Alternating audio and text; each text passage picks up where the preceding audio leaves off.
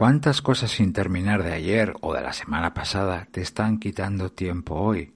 Dejar tareas sin terminar, tener frentes abiertos y arrastrar temas sin cerrar es un problema que afecta a cada vez más personas. Por eso me gustaría contarte ahora mis cuatro maneras favoritas de practicar el superhábito de terminar. Gracias por acompañarme, soy Berto Pena y te doy la bienvenida al podcast de Zinguasabi donde aprendemos sobre hábitos, productividad y trabajo inteligente.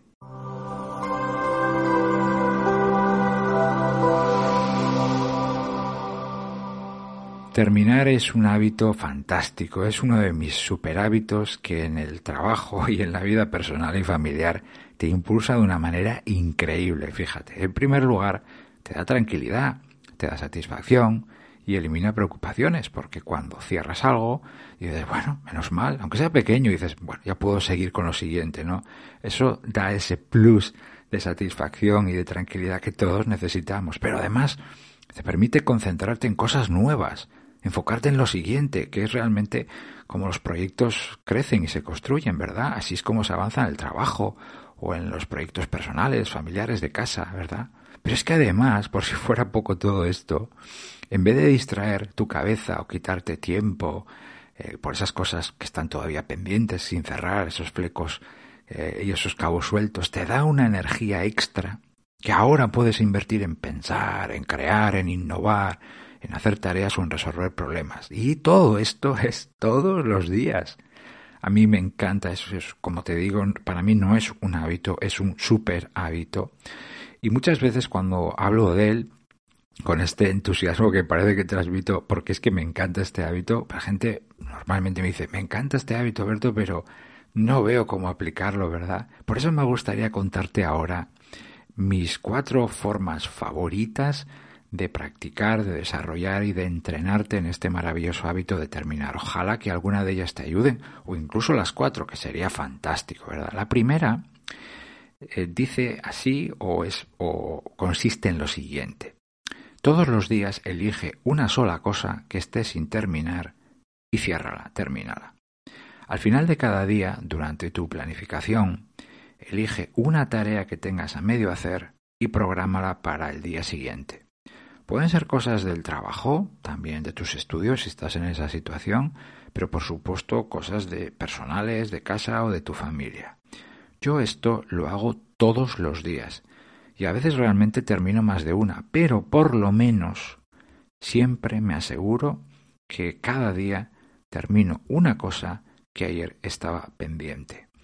Esto, además, como decía hace un momento, de eliminar flecos sueltos, me, me hace sentir muy bien y arrastrar menos carga mental y menos carga de tareas, ¿no?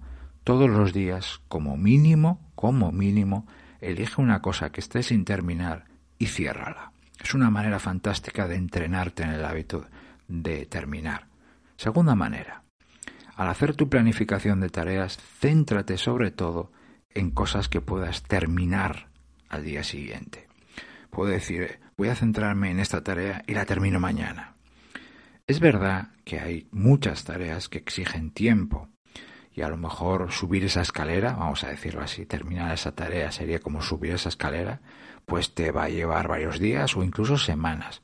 Pero tú siempre te puedes concentrar en un peldaño en concreto de la escalera, es decir, en una subtarea que puedes hacer y terminar mañana, en ese día. Es verdad, Berto, pero la tarea principal sigue sin hacerse, ¿de acuerdo? La, la terminarás en tres, cuatro, cinco días o una semana, lo que sea. Pero la tarea de mañana la empiezo y la termino. Esto es algo que no solamente te va a entrenar para terminar, sino que te va a dar mayor control, te permite hacer una revisión de la progresión de la tarea, sabes lo que está pendiente, lo que no has hecho, y de esta manera también te puedes eh, concentrar en lo siguiente. Hay tareas que tú no puedes elegir si las haces mañana, ¿verdad? La fecha te dice, Berto, esto lo tengo que entregar, enviar mañana, pero hay otras tareas que puedes decir, empiezo. ¿Y qué voy a hacer? Empiezo desde aquí y termino aquí se llaman subtareas, ¿verdad? Como bien sabes.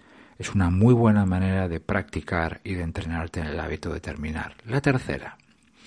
Ten localizadas las cosas sin terminar que dependen de otros. En tu lista de tareas, en tu aplicación de tareas, en tu sistema de tareas, puedes utilizar una etiqueta, una marca o incluso una lista específica para tener agrupadas todas esas tareas que tú no puedes cerrar porque intervienen otras personas. Evidentemente, clasificarlas, etiquetarlas es solo el primer paso, pero es muy interesante y muy útil, porque como vamos a ver ahora, te va a dar un alto grado de control y sobre todo te va a ayudar a ser más proactivo, más proactiva. Porque lo que nos interesa con ellas no es identificarlas, sino actuar, ¿verdad? Y poder cerrarlas. ¿Cómo podemos hacer esto? En primer lugar, dedica un momento, puede ser durante tu planificación diaria o bien como hago yo durante mi planificación revisión semanal, para repasar todas esas cosas a medias que dependen de otros. Ahora, en ese momento, es cuando vas a agradecer mucho el haberlas etiquetado, el haberlas clasificado o agrupado en una lista. Y a continuación, y aquí viene la parte interesante, evidentemente, sobre es preguntarme sobre esta tarea o este tema en concreto que está sin cerrar y que no depende de mí, ¿qué puedo hacer realmente? ¿Qué próxima acción puedo mm, adoptar yo o poner en marcha yo para desatascarlo? Normalmente las personas nos solemos escudar en el oh, es que no depende de mí o yo, no puedo hacer nada. Eh, muchas veces siempre hay algo que podemos hacer. Basta un correo, a veces un mensaje, una llamada para insistir, pero eh, intentemos que eso se mueva. Tú sabes, yo sé que la inacción el quedarme parado, quedarme parada, no, evidentemente no desatasca el problema. Primer paso, identifícala. Segundo paso es toma la acción. Pero el no depende de mí y no hago nada, el, al menos a mí me ha perjudicado mucho en los últimos años. Y la cuarta manera de practicar el superhábito de terminar, creo que es algo que hemos comentado ya en el podcast, pero es de mis formas favoritas. Antes de empezar algo nuevo, intenta terminar otra cosa que esté sin terminar, sin cerrar. Imagina que son las, pues no sé, las diez y cuarto de la mañana, ¿no? Y termino una tarea. Ahora, si no tengo reuniones ni nada de ese estilo, pues lo que tocaría, ¿verdad? Sería, pues mirar mi lista de tareas y empezar con la siguiente que tenga prevista para hoy, ¿verdad? Bueno, pues en ese momento yo no lo hago y te invito a que hagas, a que no lo hagas tú también.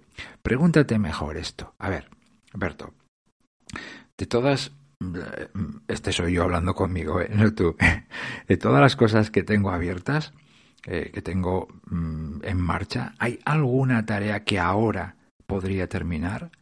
Es bastante fácil que te encuentres con algo que puedes cerrar en ese momento. Y muchas veces es más inteligente invertir tiempo y energía en terminar eso en vez de empezar una tarea completamente de cero y abrir un nuevo frente cuatro formas. No sé si hay más, probablemente sí, pero estas son las que yo practico de manera constante. Algunas diarias, algunas constantes, otras más semanales, pero todo esto me ayuda y creo que he mejorado una barbaridad en los últimos 15 años sobre esto, en el hábito, en el maravilloso hábito de terminar. Ojalá que te ayuden tanto como a mí. Porque no olvides que tú eres lo que repites, tú eres lo que son tus hábitos, ellos lo son todos. Así que, ¿qué es lo próximo que vas a hacer? Gracias, gracias por haberme acompañado en este episodio del podcast y ojalá te haya dado alguna pista para mejorar. Se despide de ti Berto Pena y hasta el próximo episodio me podrás encontrar en mi canal de YouTube donde sigo publicando cada semana sobre hábitos, productividad y trabajo inteligente y por supuesto también en mi web thinkwasabi.com. Hasta pronto.